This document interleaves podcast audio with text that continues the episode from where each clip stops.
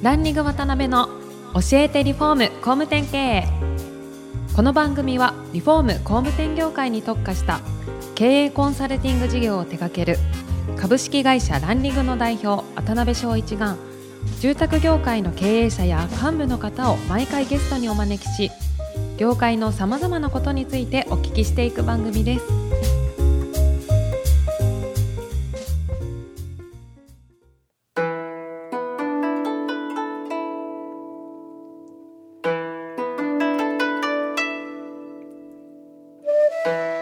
新年明けましておめでとうございます。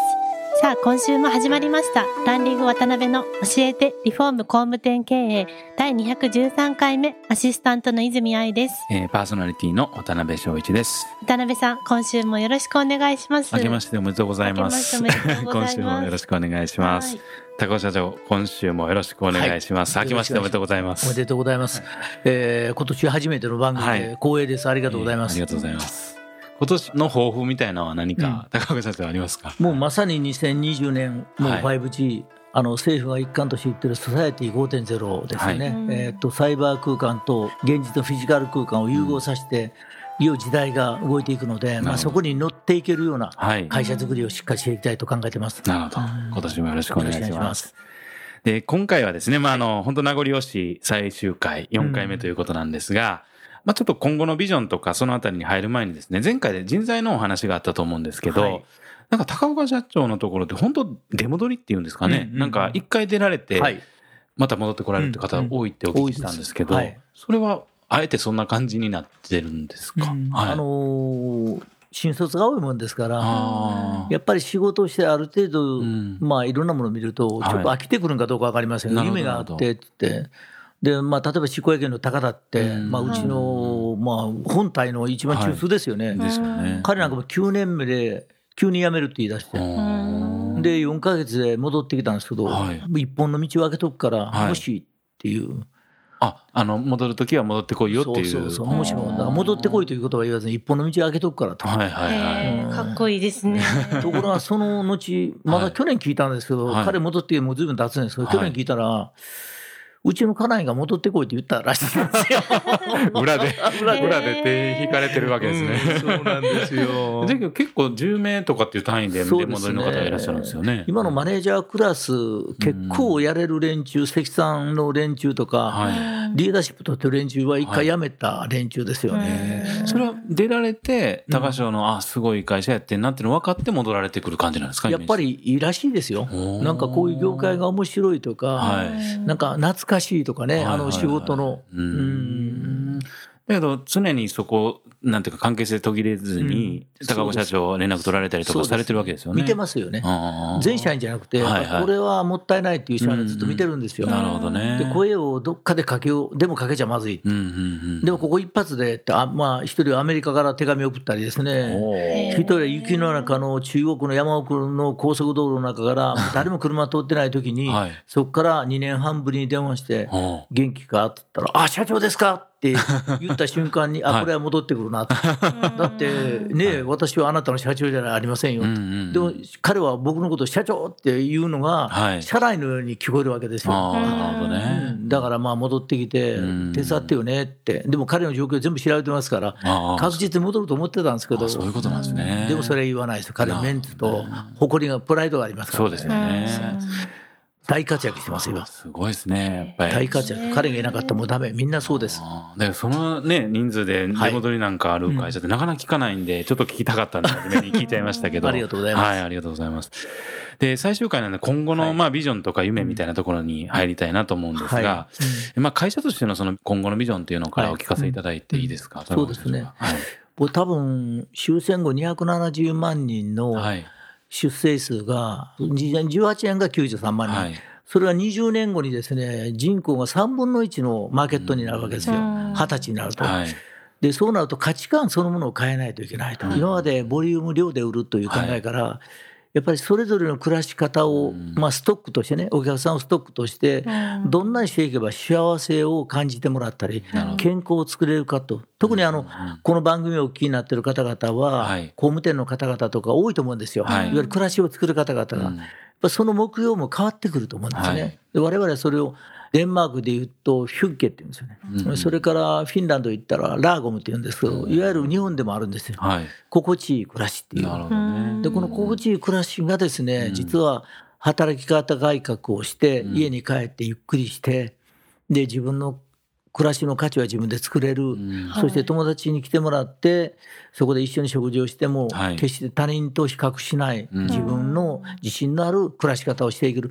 そういうふうなうん。マーケットにしていきたいなと。ななるほどもねう。今までは比較ですよね。うん、確かにう。ん、だけどこれから多分違う比較になると思います。うん結構皆さん一人一人の価値観とかはい個性とか、うんいろんな一人一人っていうのを自分でも大事にする時代になってきてるような感じはしますよそうですね。やっぱり。これはあのマーケットインという言葉がありますけど、うんもうマーケットインっていう言葉は僕はもう終わってしまってて、やなるほどなるっぱりそのマーケットは成長してる時はマーケットインでいいんですけど、はいマーケットがもうさっきお話したように人口減ってますから、そうそうユーザーいわゆる暮らしの個々のインにしないとダメなんですね。ほど。なるほどなるほど。でそんななおかつその冒頭でお話した2020年、はい。IT、5G、うん。個々のものが同時につながれてくると、個はい。々の暮らしをうん。同時に我々はどう反応できるかっていう、うん。それはもう暮らしものと、それからサービスと、はい。そういう仕組みをですね、うん。お客さんの満足度も多分もうこれが出てきますよね。まあ AI だけではなくて、いろんなものを使って、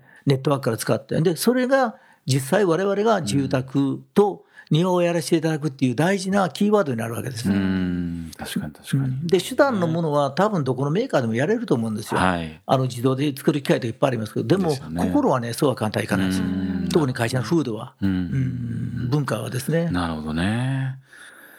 そっか、まあそういう中で、もう非常に先見性がやっぱり本当高岡社長のお話聞いてた終わりやなと思うんですけど、いえいえまあ今後その目標とされるような、こうなんだ企業であったり、はい。こんな風な会社にしたいなとか、うん。組織にしたいなって憧れであったりとか、うん。なんかそういうのってもしうん。あればお聞かせいただけたらなと思います、ね。僕はあの、はい。日本が豊かな暮らしができる国になればいいなと思いますよね。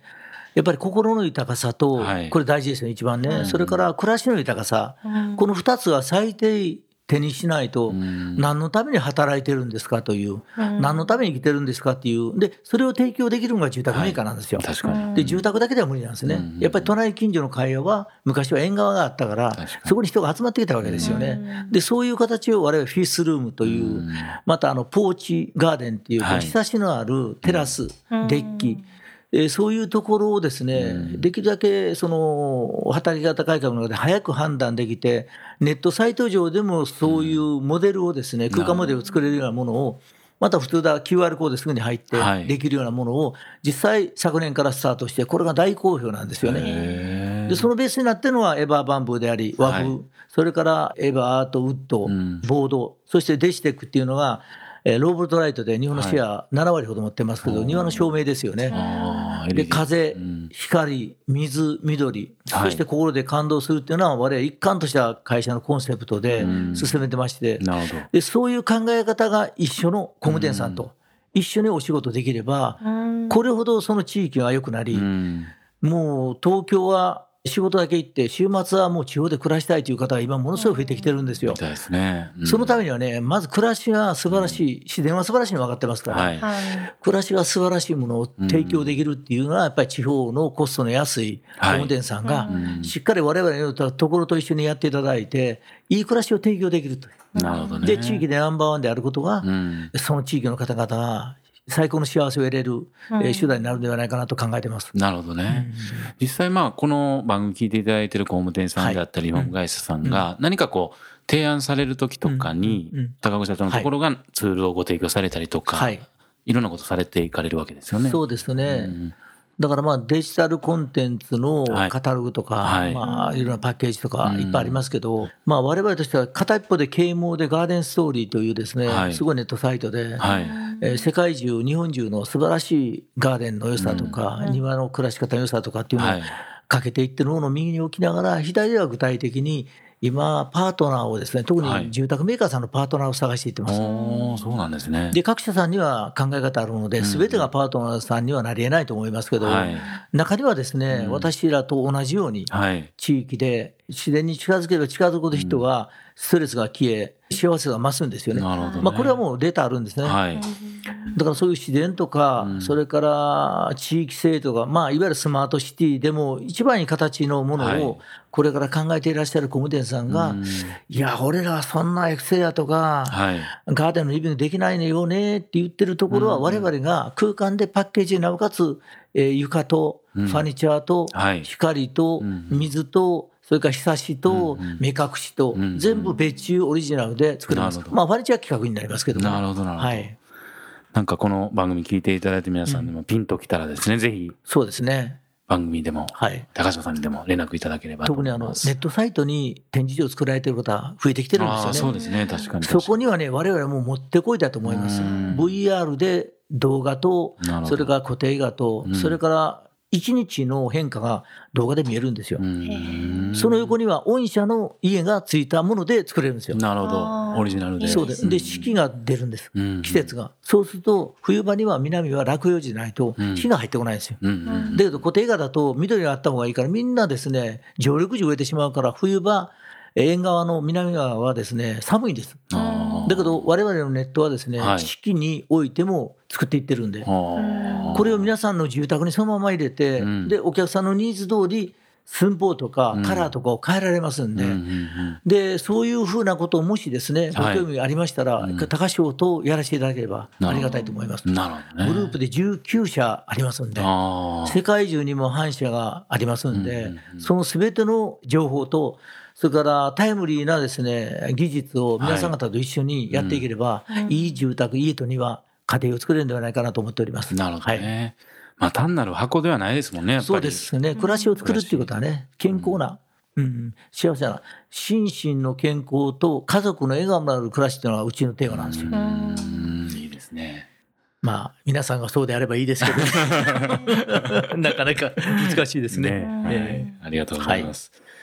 そしたら最後にはなるんですが、あいちゃん何か聞かれたいこととか、あなんか。はい、ちょっと気になったのはですね、うん。はい。あの高岡社長が個人的にこう幸せとか心地よさを感じる時ってどんな時なんだろうってちょっと気になりました。あうん、それはね、もう原点はね、はい。タレントになりたかったから、やっぱりギター持って、ああ。歌って、うん。で、人が瞬間、こうなんか、ふっと振り向いてくれる時がうん。心地いいですよね。なるほどそれから家内とガーデニングやってるんですね。えーバラ植えたりいろいろしてて、で季節がいい時にそういうところでですね、食事したり、うん日曜日の朝、土曜日の朝はそこで食事を、こうブレックファーストっていうか、はい大したことなくても、はい。ものすごく心地いいんですよ。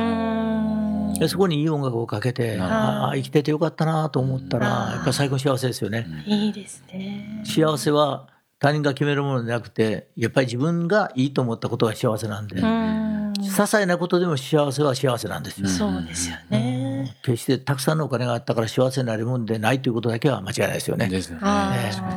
それが一番のキーワードだと思います。あお金は幸せを作ってくれないですよ。そうなんですか。助けてはくれる時はありますけど、うんはいはいはやっぱり家族ですよね。うん。その一番家族を大事にするものを作ってもらえるのが、実は工務店さんなんですよ。住宅メーカーなんですね。そうですね。だからやっぱり住まいを提供することって、はいものすごい思いが高くて、僕大事だと思いますよね。はい。まあこの年になるまでやっとこういうこと分かってきましたけどね、うんまあこの番組出させていただいて、たくさんの方をお聞きいただいていると思いますけどね、はいもう随分同感して、今、うなずいていただいている方いらっしゃると思いますけど、うんどうかあの一つ、あの高潮のご理解賜って、うん一緒によろしくお願いしたいと思います。はい。はいお願いします。で、あとはいろんな方に出会って大きくなられて来られてると思うんですけど、なんかいい人に出会い続けれるポイントみたいなものがあれば。ねああ、もうあの、それはまず勇気を持って、いい人たちが集まってるところに入ることですよね。うん。あじゃあ決して連合会、もともと澤田さんがやってらっしゃって、はい。でそう。うん。でうちの家から15分ぐらいで、はい。えー松下幸之助さんがお生まれられた海藻浅村ってあるんですね。うん。見ない人なんですけど、運のない人ののところ行くと運が悪くなるっていう。やっぱりね、いい人のところに行くといい人が集まってるんですよ。うん。でそこでもやっぱり勇気大事ですようね。で、それは誰がいいかっていうのは自分が決める話なんで、はいでもいい人の中でいい人が分かりやすくなります。うん。あの悪い人が集まってる中ではね、うんいい人は見つかりにくいですよね。うんなるほどね。それはあくまで自分にとっていいかどうかっていう話なので、はい。勇気を持って行ってもらうと、うんね、素敵な方にでお出会いになられますけども結婚されてるんですよね。そっちですか？いやいやいや。仕事はねやっぱりいいパートナーとかねいい社員さんとか、特にいいお客様ですよね。確かに。最後の、それ一番大事かもしれない。大事ですよね。いいおやっ客様ぱ伝えていただけるっていう我々直接お伝えできないのでやっぱりいいパートナーさんに会うとこれは幸せですよね。うんだから一生懸命今日もこう出させていただいて 本当にもうね訴えかけるかのように、うんパートナー探しです。ははい伝わってると思います。ありがとうございます。最後、愛ちゃん初めてなんで感想をあ流しとことあれば。はい。はい。なんかお話をえその聞いていて、まあ、少し一緒にお話しさせていただいてすごい自分が元気になってなんかそうですか。はい。不思議な感覚に今なってます。嬉しいですよね。でもあの本当にたくさんの方々のいろんな会の代表をさせていただきながら、はい。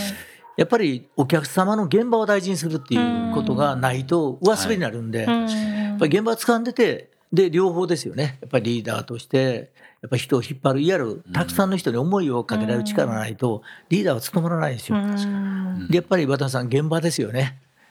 聞いていらっしゃる方々みんな現場ですよね。はいはい、現場が全てですよね。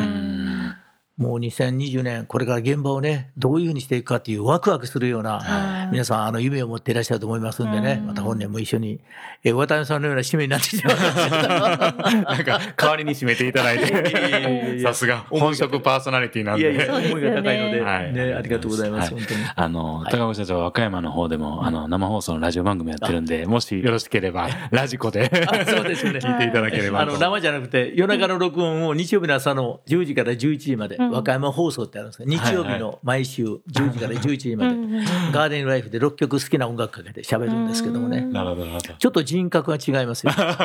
爽やかな人格で喋っておりますんで。まあ、あの、ニックネームで出られてるみたいなんで、ありがとうございます。ぜひお聞きください。はい。それではまだまだお話を伺いたいのですが時間が来てしまいました高岡社長本日は本当にありがとうございましたありがとうございました。ありがとうございました。